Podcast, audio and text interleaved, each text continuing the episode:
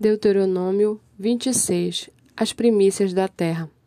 Ao entrar na terra que o Senhor, seu Deus, lhes dá por herança ao possuí-la e morar nela, você deve pegar as primícias de todos os frutos que colheu na terra que o Senhor, seu Deus, lhe deu, colocá-las no cesto e ir ao lugar que o Senhor, seu Deus, escolher para ali fazer habitar o seu nome.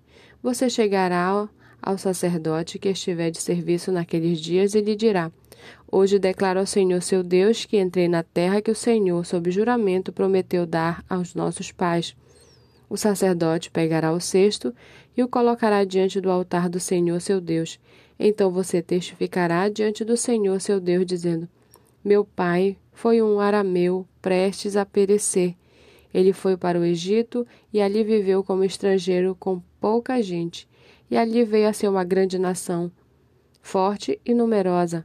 Mas os egípcios nos maltrataram, oprimiram e nos impuseram dura servidão. Clamamos ao Senhor, Deus de nossos pais, e o Senhor ouviu a nossa voz e, e viu a nossa angústia, o nosso trabalho e a nossa opressão. E o Senhor nos tirou do Egito com mão poderosa, com braço estendido, com grande espanto, com sinais e com milagres. Ele nos trouxe a este lugar e nos deu esta terra, terra que mana leite e mel. Eis que agora trago as primícias dos frutos da terra que tu, ó Senhor, me deste. Então você as colocará diante do Senhor seu Deus e se prostrará diante dele. Você se alegrará por todo o bem que o Senhor seu Deus tem dado a você e à sua casa e também se alegrarão os levitas e os estrangeiros que morarem onde você vive. Quando no terceiro ano, que é o ano dos dízimos, você acabar de separar todos os dízimos da colheita, você os dará aos levitas, aos estrangeiros, aos órfãos e às viúvas, para que comam até se fartarem nas cidades de vocês depois, diante do Senhor seu Deus, você dirá: Tirei de minha casa o que é consagrado e dei também aos levitas, aos estrangeiros, aos órfãos, às viúvas, segundo todos os mandamentos que me tens ordenado. Não transgredi dos teus mandamentos, nem deles me esqueci. Dos dízimos não comi quando estava de luto, e deles nada tirei, estando impuro. Nem deles dei para a casa de algum morto.